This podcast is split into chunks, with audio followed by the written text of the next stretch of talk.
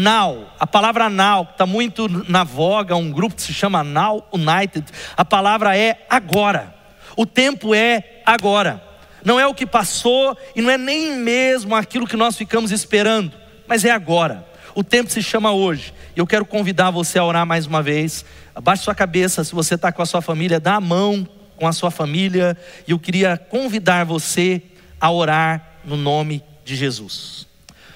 Deus Todo-Poderoso, que é o Deus da Igreja Batista Betesda, do teu povo que está ouvindo essa mensagem. Eu clamo que o Senhor coloque no nosso coração um senso de urgência. O Senhor coloque no nosso coração uma intensidade de intercessão para a honra e glória de Jesus. Eu repreendo a obra maligna, o espírito do medo, da ansiedade, da inquietação e clamo para que o Senhor derrame sobre nós tempos de favor tempos de avivamento, tempos de graça, dá-nos o entendimento do nosso tempo, dá-nos sabedoria e que a tua palavra ela fale conosco. Eu oro agora no nome de Jesus. Amém e amém. Tem um provérbio Gonja, que é uma tribo no oeste africano, que diz o seguinte: Os cachorros de ontem não conseguem caçar os coelhos de hoje. Eu vou repetir: os cachorros de ontem não conseguem caçar os coelhos de hoje, mostrando que problemas novos, problemas atuais, eles demandam novas soluções, um novo entendimento, um novo posicionamento, e nós concluímos também que os coelhos de hoje são mais inteligentes, mais espertos que os coelhos de ontem. E talvez você diz, pastor, o que, que isso quer dizer? O fato é que nós enfrentamos um novo tempo, o mundo não é mais o mesmo, a igreja não é e não será mais a mesma. Nós estamos enfrentando um novo desafio que vai mudar, está mudando.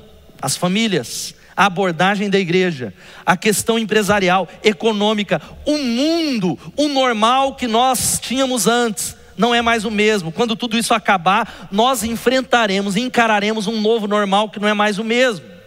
E a palavra de Deus, essa é uma palavra que Deus colocou no meu coração, ela tem um texto poderoso. Falar sobre agora, falar sobre mudança, existe um texto que salta, ele passa quase despercebido. Nós terminamos hoje a primeira etapa do circuito 4x4.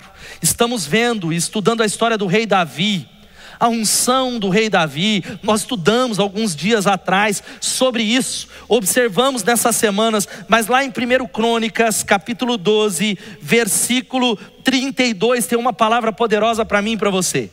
Uma palavra que passa despercebida, que diz assim: da tribo de Isacar, duzentos chefes que sabiam como Israel deveria agir em qualquer circunstância, comandavam todos os seus parentes.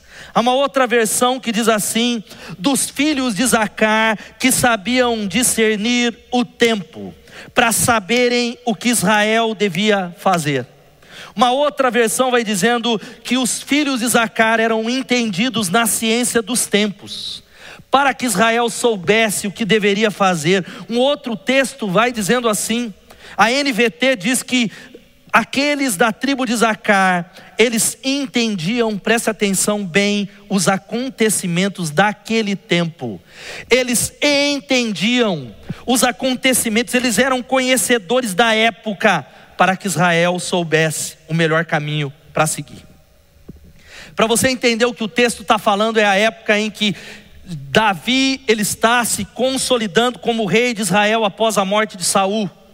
E o texto vai dizendo que cada tribo das doze envia representantes guerreiros. E o texto vai narrando as qualidades de valentia de cada um dos guerreiros. Eram homens tão habilidosos na batalha, na luta, para a guerra, preparados para a guerra. Mas é interessante como que num parêntese.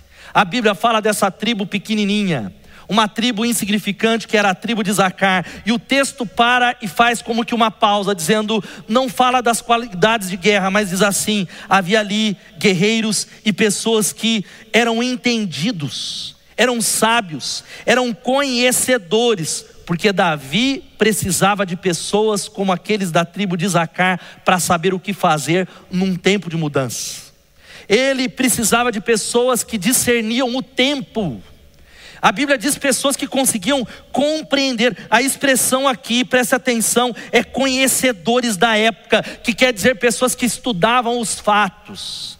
Pessoas que eram conhecedores da história, das suas implicações, e o texto fala de homens atualizados, homens inteligentes, homens sábios, e segundo as expressões diziam assim: para que Israel, presta atenção, soubesse o que fazer.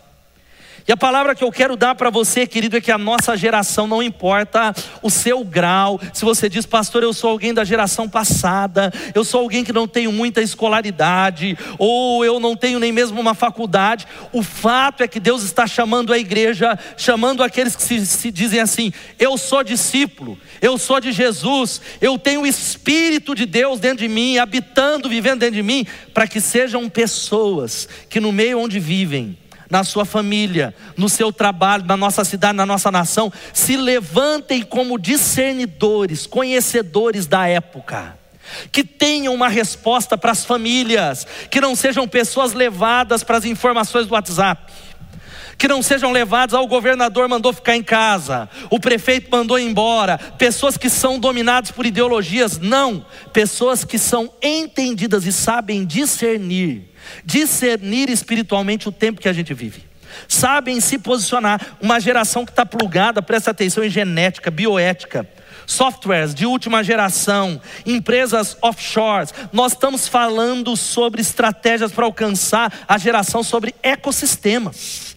É algo que o mundo já está lá na frente. O conhecimento humano ele já dobra a cada três anos, talvez a cada dois. Presta atenção, o córtex córtex cerebral de uma criança de 7 anos. É muito provável ela tem muito mais conhecimento, informações do que o imperador romano. É algo que o conhecimento ele tem extrapolado. Agora, qual é a minha palavra para você nessa noite? O meu chamado para você, membro dessa igreja, líder principalmente, é que nós precisamos de sabedoria para discernir o tempo que a gente vive. Precisamos de sabedoria, porque é um momento crucial. Olha aqui para mim, como é que nós vamos nos posicionar a partir de agora?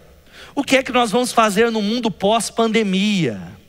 Como eu me posiciono a respeito do trabalho, da igreja, como eu leio as notícias, como é que será a igreja daqui para frente? O que eu sei é que a igreja não é mais a mesma. Como diz, preste atenção, o Yuval Noah Harari, que escreveu um grande clássico chamado Sapiens. Ele diz algo que é a coisa mais importante que as pessoas precisam compreender sobre a natureza das epidemias talvez seja, preste atenção, que sua propagação em qualquer país põe em risco toda espécie humana. O problema não é, ah, é um chinês que come morcego. Ah, o problema é daqueles miseráveis que não têm higiene. Não, não, não. Essa pandemia mundial veio para nos mostrar que o mundo ele está globalizado não só no sentido econômico, nós estamos interligados. Aquilo que acontece na Ásia, na China, aquilo que acontece na África, aquilo que acontece na Europa, que nós vemos no noticiário e que muitas vezes a gente diz não é problema meu, eu não quero me preocupar com isso. O que que eu tenho a ver com isso? Nos afeta. Deus é um Deus de todas as nações. A Bíblia diz que é um chamado para nós olharmos para o mundo, para o globo, já há muito tempo, para transcender o nosso aspecto geográfico. E eu quero dizer algo e dar alguns conselhos para você. Eu repeti isso para o Steph, eu repeti isso para o nosso GD, para os líderes da igreja, que sobre tudo isso que nós estamos vivendo tem algo. Sabe o que é que eu quero afirmar? Nós não sabemos. Nós não sabemos. Você vê que o governo e a política nem sabem nós não sabemos apontar. Há um tempo atrás diziam que a curva ia matar um milhão, a curva já está meio achatada, mas o fato é que, indiferente da posição política que você está aí falando, volta, volta, volta, nós não sabemos. O mundo não sabe. Mas existem algumas verdades que nós sabemos, que você precisa carimbar no teu coração. A primeira é que o nosso Deus está no controle de todas as coisas e da história em nome de Jesus. Deus não é pego de susto. Deus ele não é alguém que diz e agora o que será da igreja, nada acontece sem a sua permissão. A segunda coisa que nós sabemos, sabe qual é? É de que a igreja ela não para, ela se levantará. As portas do inferno não prevalecerá contra a igreja de Jesus. Você pode dizer amém aí na sua casa? A igreja ela vai permanecer, ela vai se levantar. E a terceira coisa antes de eu te dar alguns conselhos é: Deus chamou você para esse momento. Deus os colocou aqui conectados. Na distância para esse momento, para dar respostas. Deus está procurando filhos de Zacar, homens que digam: Eu quero essa unção. Então, como é que eu faço isso, pastor? Como é que agora, não é amanhã, não é depois, eu tomo uma posição? Porque é fato, presta atenção, querido, sai do WhatsApp, para de ser, é, ter muita gente, é fora Globo, mas que está sendo manipulado por valores desse mundo e não pela palavra de Deus. Não conseguem ter discernimento espiritual, não estão à frente do seu tempo. Como é que eu faço isso? Nós precisamos entender que Deus está sim disciplinando a igreja dele. Eu, e o fato não é se isso é consequência de pecado, A ou B, o juízo, mas o fato é que Deus está disciplinando, porque a Bíblia diz em 1 de Pedro que o juízo começa na casa de Deus. O juízo começa na igreja. Deus está nos chamando a um novo posicionamento. Deus está disciplinando as nações. Querido, preste atenção em algumas coisas que a gente não pode passar despercebido. Enquanto nós ficamos numa briga política de A ou B, existe um mundo em que aceleradamente aumenta-se o tráfico humano, o tráfico de pessoas, o tráfico de drogas. Você sabia que 90% de toda a riqueza do mundo, todo o dinheiro do mundo, está na mão de 2.330 pessoas? Olha só, toda 90% de todo o dinheiro do mundo inteiro está na mão só de 2.330 pessoas. O mundo ainda está morrendo de fome. A cada 40 segundos, uma criança morre de fome na África. A AIDS avança. Há tantas pessoas passando necessidade e nós não podemos ficar de braços cruzados. Como é que eu faço isso? A primeira coisa que eu quero deixar para você: não veja, não viva e não faça as coisas da mesma maneira. Não veja, não viva e não faça as coisas do mesmo jeito. Eu, nós estamos no 36 dia de quarentena, não importa se você está indo trabalhar ou não, se você fica em, ah, fica em casa, fica em casa, sai para rua, usa máscara. 30, o mundo não é o mesmo. Mesmo você que não parou, o mundo está diferente. Há um, um, um, ar de incerteza. Mas eu quero te encorajar que se você é discípulo de Jesus, você não pode sair de tudo isso do mesmo jeito. Você não pode estar vivendo do mesmo jeito, assistindo às vezes as séries, vivendo a sua vida espiritual do mesmo jeito, a sua postura com a sua família não pode, não pode. Você tem que sair dessa pregação falando, colocar o joelho no chão com a sua célula, com a sua família e dizer: Ó oh, Deus, tenha misericórdia de mim.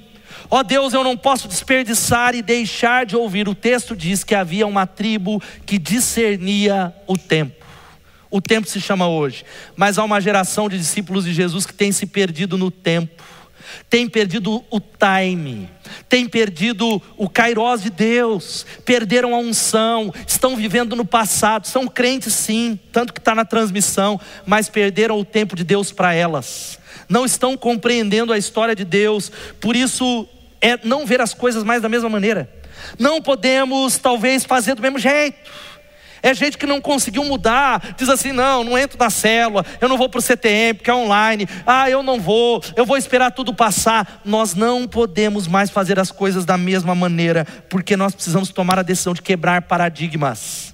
Paradigmas é o padrão, é como as coisas são. Nós precisamos criar o futuro, querido, em nome de Jesus. Você que está com medo de perder o emprego, pede a Deus que te dê sabedoria. Eu estava nessa tarde orando e eu falei para Elô, e orando e orando pela palavra, e a palavra não vinha, e Deus me deu esse tema que tem a ver com o que eu tenho orado. Deus, eu tenho sido incomodado, ajuda a sair algo que não é um novo pelo novo, mas que faça a diferença. Nós precisamos discernir para onde a igreja está indo. Presta atenção, Deus está tratando a igreja, e nós não podemos perder a voz dEle. Nós não podemos achar que está tudo bem. Eu tenho visto irmãos que está tudo bem, pastor. Gente que está dizendo, não, o coronavírus não é nada, irmão, não importa. Se talvez onde você está não tem nenhum caso, é fato que o mundo está sendo disciplinado. Milhares de pessoas morreram no mundo. Sabe por que, que não mexe com a gente? Porque a gente está pensando em dinheiro. Sabe por que não mexe com a gente? Porque é italiano, que não é parente nosso. Sabe por que não mexe com a gente? Porque nós estamos olhando para o nosso umbigo. Deus está nos chamando para não ver não viver e não fazer as coisas da mesma maneira. Sabe o que isso significa? Você precisa dar uma nova resposta. Você não precisa esperar agora, now, agora. Você precisa ter uma nova postura a respeito da célula. a respeito do culto, a respeito da sua vida com Deus, de jejum, de oração, de arrependimento, não viver mais para você, se levantar diferente no nome de Jesus. Sabe por que você não pode perder nada que a sua igreja faz online? Porque nós não vivemos para nós mesmos. Discípulo, ele entende que isso aqui tudo é passageiro, e tudo isso está mostrando para nós o quanto são desnecessários ou insignificantes alguns alvos que a gente tem para a nossa vida. Tudo parou, e tudo pode piorar. É para mostrar o quão frágil nós somos. Sabe como é que você faz isso? Sendo um remidor do tempo, um administrador do tempo, alguém que administra o seu dinheiro da melhor maneira possível, servindo, amando, dizendo: Deus, eu quero construir a história. Ei, meu irmão, não deixe passar a história você sendo um espectador da obra de Deus do mundo. Sendo alguém que deu dízimo, que foi crente, que fez as orações, mas que não deixou nenhuma marca, que não deixou nenhum legado. Deus, Ele chama você para ser um protagonista no reino de Deus, para se levantar. A segunda coisa que eu quero falar com você é a seguinte: viva no modo oração e não no modo sobrevivência. Viva no modo oração. Tem pessoas que estão no piloto automático e estão no modo sobrevivência. Vai sobrevivendo, ele está online, aí ele vai para a célula, ele vai para o Zoom, mas é a mesma coisa. Ei, amigo, acorde em nome de Jesus. Acorde em nome de Jesus. Deus está chamando o povo para orar. E se de tudo que você está tentando discernir nesse tempo de quarentena, se vai para a rua, se fica em casa, se o presidente está certo, se é outro, se é Beltrano, se é Trump, se é não sei quem, há algo que precisa ficar claro como a luz do dia: é que Deus chamou para orar. Deus nos chamou para orar mais.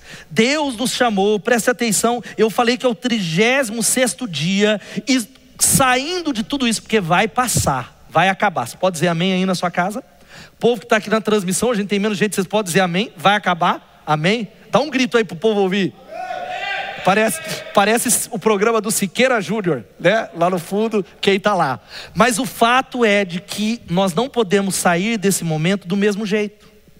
A maneira com que você está vivendo essa quarentena vai determinar como você vai entrar quando tudo isso acabar. E Deus está convocando o povo dele para orar em nome de Jesus. Precisamos orar, orar, orar, orar, orar, orar, orar e orar.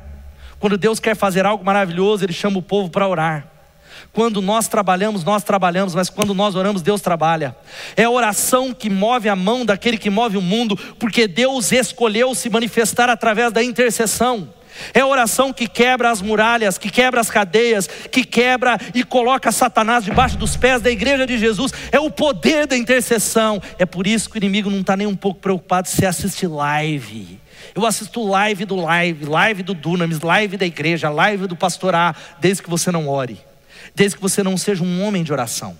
Satanás treme quando o mais débil dos crentes está de joelho. É através do poder da oração. Por isso que nós estamos naquele movimento, querido, entre o Units 714 ou Units 714 de 2 Crônica 714, pela manhã e à noite nós estamos orando contra o fim da Covid-19. Estamos orando por avivamento. Senhor, aviva a tua obra. Nós precisamos abandonar as bagagens e olhar para o que é mais importante, porque é a oração que vai nos ajudar a ter sabedoria e discernir o tempo. É a oração que vai gerar temor. Ei, você que precisa de resposta, ore mais.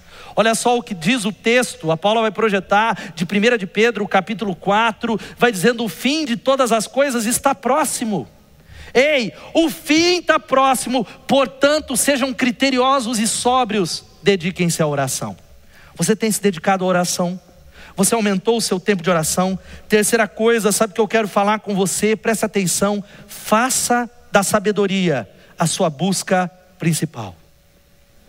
Deus, Ele quer que haja em toda a família, em toda a igreja, um fator Isacar ele está procurando filhos de Zacar, que eram pessoas que discerniam o tempo, discerniam a sua época, eram pessoas que conseguiam compreender espiritualmente para mostrar a Israel, para mostrar para a igreja, para mostrar para o Brasil para onde ele deve ir. O Brasil precisa de filhos de Zacar. Piracicaba, a Câmara dos Vereadores precisa de filhos de Zacar. E como é que nós seremos filhos de Zacar? Através da sabedoria. Provérbios capítulo 9, versículo 10 diz que o temor do Senhor é o princípio da sabedoria, o conhecimento do santo resulta em discernimento. O temor de Deus é o início. O temor de Deus é o princípio da sabedoria. Agora, o que é sabedoria, pastor? Sabedoria é a junção de inteligência mais conhecimento, é a prática. Sabedoria, preste atenção, é saber o que fazer. Mas sabedoria não é só saber o que fazer, é saber quando fazer. Seria muito fácil para nós se Deus tivesse detalhado tudo aqui, ó, é, aposte na bolsa de valores. Bolsonaro faça isso, Dória fique em casa, Dória faça isso, fulano deixe de ser pilantra, fulano case com um ciclano. Não, não, não. A Bíblia não fala todos esses detalhes, porque senão nós confiaríamos muito mais na nossa mente ou na letra. Mas a Bíblia, ela tem valores e ela tem princípio para todas as áreas da vida, mas ela nos instiga, nos impulsiona e nos chama a viver uma vida de sabedoria. Quer dizer, Deus, eu preciso que o Senhor me faça crescer, e sabedoria vem através da reflexão. Sabedoria vem através do sofrimento, sabedoria vem através de aprender com o erro dos outros. Como assim, pastor? Nós, eu tenho repetido isso sobre a igreja, que nós podemos aprender através da consequência ou através da sabedoria. Consequência é quando nós somos insensatos. Insensatos é aquele que não tem bom senso. Ele age sem reflexão, ele age sem entender o que Deus deseja, sem conhecer o tempo, a época, ele não tem inteligência, ele não cresce, ele é impulsivo, ele é o estulto, ele não é sábio. E aí a Bíblia vai dizendo que há consequências. Você casou errado, a sua mãe falou não case. A Bíblia diz não case com alguém que não é crente. E aí você pode aprender através da consequência. A sabedoria diz: olha, cuide do seu corpo e da sua saúde, você não cuidou, há consequências. Agora, aprender sobre a sabedoria era ouvir os conselheiros, é aprender através do que as pessoas estão falando, porque sabe o que é sabedoria? Presta atenção, tem uma frase: conhecimento é saber que tomate é uma fruta, sabedoria é não colocar ela na salada de frutas. Então, conhecimento é saber isso, a tomate é fruta, você sabia disso? Agora, sabedoria é saber que não dá para colocar na salada. Presta atenção, sabe o que é sabedoria? Sabedoria nós aprendemos através de decisões, através da oração. É mais ou menos se eu perguntasse para você que está em casa, eu não vou ver você, é, se tiver alguém dando um oi, tem gente aí que não sabe andar de bicicleta? Levanta a mão aí na transmissão, ou escreve para gente. É mais ou menos se eu pegasse uma bicicleta, eu devia ter trazido uma bicicleta hoje, e começasse a te dar um curso online de andar de bicicleta. Falou, para andar de bicicleta você faz assim, assado, vai para a direita. E aí o que, que você acha que aconteceria depois que você pegasse a bicicleta no presencial? Pessoal que está aqui, o que, que aconteceria? Cairia, sem dúvida nenhuma. Porque para aprender a andar de bicicleta, você não consegue através só de conhecimento, é necessário prática, é necessário cair é necessário, mas depois que você aprende a andar de bicicleta, você pode ficar 50 anos, 30 anos. O que é que acontece? Você sabe. Sabedoria é entender isso. Nós precisamos de homens de Deus que sejam sábios. É por isso que Provérbios vai dizendo capítulo 3, 13 a 16, o texto diz: Feliz é a pessoa que encontra sabedoria que adquire entendimento, porque a sabedoria, presta atenção, dá mais lucro que a prata e rende mais que o ouro. A sabedoria vale mais que rubis. Nada do que você deseja se compara a ela. Olha o que a sabedoria faz. Com a mão direita ela oferece vida longa, com a esquerda riqueza e honra. Louvado seja o nome de Jesus. Você é sábio? A boa nova é que Tiago diz que se alguém não tem sabedoria, peça a Deus que a todos dá liberalmente. Peça, porém, com fé, não duvidando, porque aquele que duvida é como as ondas do mar, que uma hora está para um lado e o inconstante não recebe nada do Senhor. A sabedoria, o temor do Senhor é a sabedoria que traz riqueza, é a sabedoria que traz prosperidade, é a sabedoria que traz sucesso, é a sabedoria que traz um casamento abençoado, um ministério abençoado, é o que traz entendimento, é o poder da sabedoria, é uma fé inteligente. Há uma igreja evangélica que crê, tem um povo de Deus que crê. E muito tempo eu achei que era a fé, e ainda eu acredito no poder da fé, porque a fé é a moeda dos vencedores. É fé. Tudo é pela fé, mas preste atenção: a fé nos fará pegar a rota para o futuro, dizendo vai, é visão, é para frente, mas a sabedoria vai determinar como a gente chega lá. A fé ela mostra o futuro, mas é a sabedoria que vai ajudar a jornada vai ajudar as melhores decisões, porque isso tem a ver, presta atenção, leia o livro de Provérbios. Eu tenho lido há anos e perseguido a sabedoria, perseguido e orado, lido todos os dias, junto com o 4x4, um provérbio, meditado, orado, o livro da sabedoria, e a grande questão é que você precisa continuar aprendendo. Porque a sabedoria vem através da inteligência, é a aplicação do conhecimento. Agora, quando nós paramos de aprender, a gente começa a morrer. E tem assim de crente, que do estudo eu não vou para o CTM, porque eu já sei tudo. Eu não leio um livro, eu não leio a Bíblia. Quem para de aprender começa a morrer, porque somente os sábios amam a instrução e eles sabem o valor da repreensão, de que é através da correção. Penúltima coisa, como é que nós podemos discernir os tempos agora? Ande em unidade. O texto vai falando, sabe sobre o que? Que da tribo de Isacar eram 200 pessoas, 200 chefes. Não diz que era um homem, não diz que era um líder, não diz que era uma tribo, mas são 12 tribos, é um povo, é um rei, são 200 pessoas. Presta atenção, a linguagem da Bíblia, nós precisamos resgatar, é uma linguagem militar. Paulo fala sobre a armadura de Deus.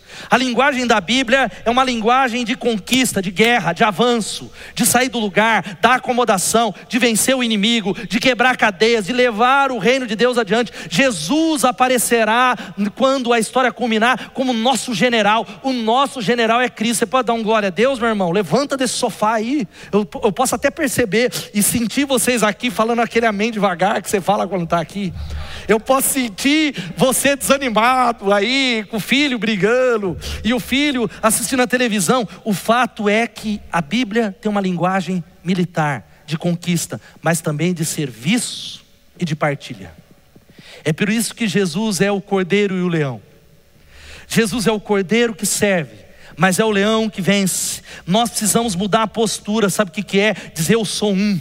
Eu sou um com o meu irmão, eu estou interligado com a minha igreja, eu falo uma só linguagem, uma só palavra, eu estou dentro. Eu não vou perder um culto, eu vou usar as minhas redes sociais para espalhar a palavra de Deus. Eu sou alguém que estou conectado, eu não estou distante. Eu mostro isso através de ações, através da minha postura. Ame a sua cidade, ame a sua célula, ame a sua igreja. Você não pode receber a unção que é derramada nesse púlpito se você não ama essa igreja. Ai, pastor, lógico que eu amo, eu sou dela. Eu estou falando, seu coração você não entregou.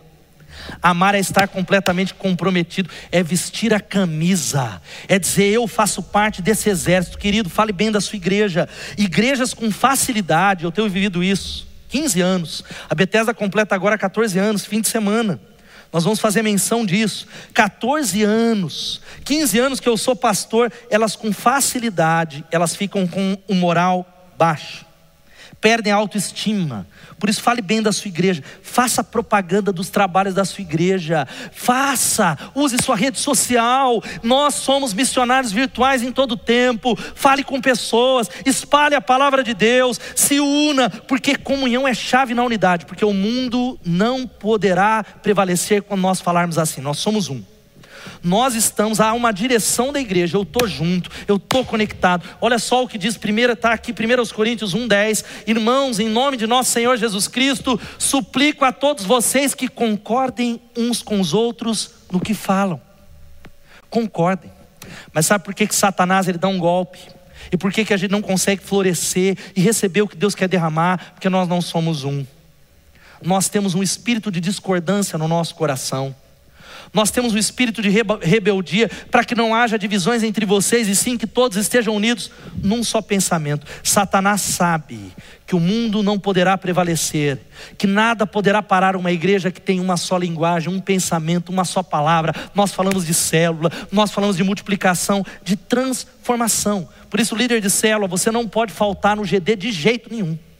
Porque o GD é a célula dos líderes onde a visão é derramada. GD não é opcional, GD não é reunião, GD é onde flui a visão de Deus para a liderança, para o seu coração e do seu coração para o seu liderado. O GD é onde os exércitos e as divisões dos exércitos e as tribos estão sendo afiadas para alcançar essa cidade em nome de Jesus. Em último lugar, levante-se em fé para fazer a diferença. Levante-se em fé para fazer a diferença. Sabe que nós precisamos, queridos, se levantar em fé, porque fé é a moeda dos vencedores. alimente a sua fé através da oração, através da palavra, através da sabedoria, através do serviço. Se levante, sabe para quê? Para servir o seu irmão. Não perca um culto da sua igreja, não perca uma célula. Sabe por que, que a célula? Tem muita gente, ai, não vai na célula no Zoom, porque é isso ou aquilo. Irmão, isso é um teste para duas coisas: o valor que nós damos para a igreja, para os nossos irmãos, para o outro, e a segunda coisa é um teste para negarmos a nós mesmos. É um teste de abrir mão de alguma coisa em favor do todo, de se levantar. E a grande questão é que nós precisamos deixar de ser consumidores, que é que eu gosto, é isso e aquilo, para nos levantar no nome de Jesus, para sermos um celeiro de servos. Por isso, o que é que Deus está pedindo para você fazer nessa noite? Eu estou esperando voltar, pastor. Não, não, é agora. É agora, em nome de Jesus, o que Deus está chamando você para fazer para discernir, para se levantar, porque este é o poder de um líder, este é o poder de alguém que faz a diferença. Visão. Visão é uma imagem do futuro que produz paixão. Visão é ver o que ninguém mais vê. Visão é enxergar o invisível. Visão é tomar posse do futuro. Visão é dizer: Deus, eu vou me levantar para fazer diferença. Será que você é alguém que perdeu a visão? Será que você é alguém que está sendo perdido por causa da acomodação, por causa da mediocridade? Deus está chamando você. O que é que você precisa sacrificar? Querido, eu fecho essa palavra dizendo que está na hora de nós assumirmos uma tarefa, preste atenção, martírica. O Novo Testamento usa duas palavras, querigma e martírica. A igreja querigmática, a palavra querigma tem a ver com a igreja que proclama a mensagem. É o que eu estou fazendo nessa noite, é pregar. Isso é muito bom. Nós precisamos ser uma igreja querigmática, que tem uma estratégia de comunicar o Evangelho, que discerne o tempo, que se prepara, que estuda, que analisa o seu tempo. Mas existe uma outra palavra, que essa palavra que vem de martírio, de mártir, que é essa palavra que se chama martíria, que não é só o falar, é o encarnar a mensagem, é o viver cheio do Espírito Santo, é ser homem de Deus de verdade, é ser alguém que chora pelos pecados, que se arrepende todos os dias. Sabe qual é o problema? Porque a gente está tão frio, porque a gente parou de se arrepender na época da conversão, ou no, ou no adrenalina do ano passado, ou no acampamento de 1900 e bolinha. Arrependimento é a primeira palavra do Evangelho.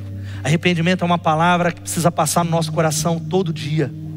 Jesus ele diz que se alguém quer vir após mim, tome a sua cruz, negue-se a si mesmo e siga-me. Se alguém quer vir após mim, morra. Por isso, em nome de Jesus, é pedir ao Espírito Santo para nos transformar. Querido, eu fecho essa palavra antes de orar com você, dizendo que é tempo de trabalhar enquanto é dia, em nome de Jesus. Não espera acabar a quarentena, não. Se levante para fazer a diferença, para liderar, para começar um novo projeto, para pegar o seu celular, para servir os idosos. E há um texto poderoso que vai ser projetado de Romanos que diz assim: Façam isso como filhos de Zacar, compreendendo o tempo em que vivemos. Você compreende o tempo que a gente vive? É só levado de um lado para outro, ouvindo bando de político que não tem sabedoria. São nossos líderes. Mas será que você pode ser liderado por alguém que diz primeiro eu? Será que você pode ser liderado por um, um líder de A ou B, que talvez você idolatra, e não importa o partido que diz primeiro eu? Não, não, não. Precisamos ser liderados por homens e mulheres de Deus, que discernem os tempos, e o texto diz: façam isso compreendendo o tempo em que vivemos. Chegou a hora de vocês despertarem do sono, porque agora a nossa salvação está mais próxima do que quando cremos. A noite está quase acabando, o dia logo vem. Portanto, deixemos de lado as obras das trevas e vistamos-nos a armadura da luz. Querido, chegou a hora da gente parar de ficar criticando a escuridão, ficar só falando de WhatsApp, de besteira, de palhaçada que vai passar. Nós precisamos acender uma luz no nome de Jesus. Se você está sentado aí, fique de pé onde você está. Nós precisamos de mais filhos de Zacar a Igreja Batista Betesda precisa líderes, todos nós que estamos aqui, de filhos de Isacar. Precisamos de pessoas que entendam o tempo, que conheçam a sua época, para dizer para a sua família o que, que elas têm que fazer. para dizer para suas células, para dizer para a nossa cidade, para dizer para os nossos familiares. Nós precisamos de gente que se levante. Eu quero fazer esse apelo para você. Você vai escrever aí no canal do YouTube se você toma essa decisão. Eu estou me levantando para fazer a diferença. Eu vou ser protagonista. E ser protagonista não é estar no holofote, é ser relevante de verdade, é de ser sábio, é ser alguém que influencia no chão às vezes não tá, nunca vai pegar um microfone, mas está mudando pessoas e estruturas. Eu quero desafiar você a se levantar dizendo assim: eu vou ser usado por Deus. A partir dessa noite, a minha comida e a minha bebida é fazer a vontade de Deus porque pode passar os céus e a terra, mas as palavras do Senhor não vão passar, tudo pode passar, mas aquele que faz a vontade de Deus permanece para sempre. Eu quero orar com você e desafiar você a se conectar com essa palavra e não desligar, mas pensar nesse texto de 1 Crônicas 12, 32. Será que eu sou como um filho de Zacarias e eu tenho discernido o que está acontecendo na nação? Será que eu sei e eu tenho sabedoria suficiente para dar uma resposta sábia para aqueles que estão desesperados? Então vamos orar em nome de Jesus. Deus Todo-Poderoso, eu clamo que o Senhor levante pastores que estão nessa transmissão, líderes, membros e discípulos que digam ao Senhor que querem ser como os filhos de Zacar, que entendam e discernam a nossa época, que discernam o nosso tempo. Pai, o tempo é agora e nós nos arrependemos dos nossos pecados. Eu clamo ao Senhor que o Senhor levante líderes de célula, que renovem a paixão, que ofereçam a vida ao Senhor, que entendam que a vida vai passar, nós somos tão frágeis. Essa pandemia veio para mostrar que nós somos fracos, que a vida é como um sopro, é como um vapor. Coloca a nossa meta, o nosso coração, o nosso desenho, a nossa rota na eternidade. Queremos fazer coisas que vão repercutir para todo sempre. Por isso unge Pai, perdoa aqueles que estão desanimados e olhando para eles. Perdoa líderes que desanimaram, que não entenderam que foi o Senhor que os chamou. O Senhor os escolheu, o Senhor os chamou. Pai, eu clamo a Ti que as células da Bethesda se espalhem por toda a terra, que se espalhem não só pela nossa cidade. Eu clamo a Ti por mil líderes em nome de Jesus. Senhor, levanta o que está desanimado, levanta o caído, levanta o que está escravizado. E ó Pai, eu clamo por uma unção de sabedoria sobre nós, sabedoria sobre os jovens, sobre as crianças, que possam levantar pessoas para fazer diferença em todas as áreas de influência é o que eu oro no nome de Jesus. Amém e amém. Querido, não desliga, nós vamos fazer cantar uma canção e ir embora. E eu quero que você discuta no seu GD essa palavra, para que Deus vai levantar na nossa igreja. Nós vamos sair diferente. A cidade vai ser mudada, porque nessa noite Deus está levantando filhos de Zacar, em nome de Jesus. Amém, amém. Vamos cantar ao Senhor, aleluia.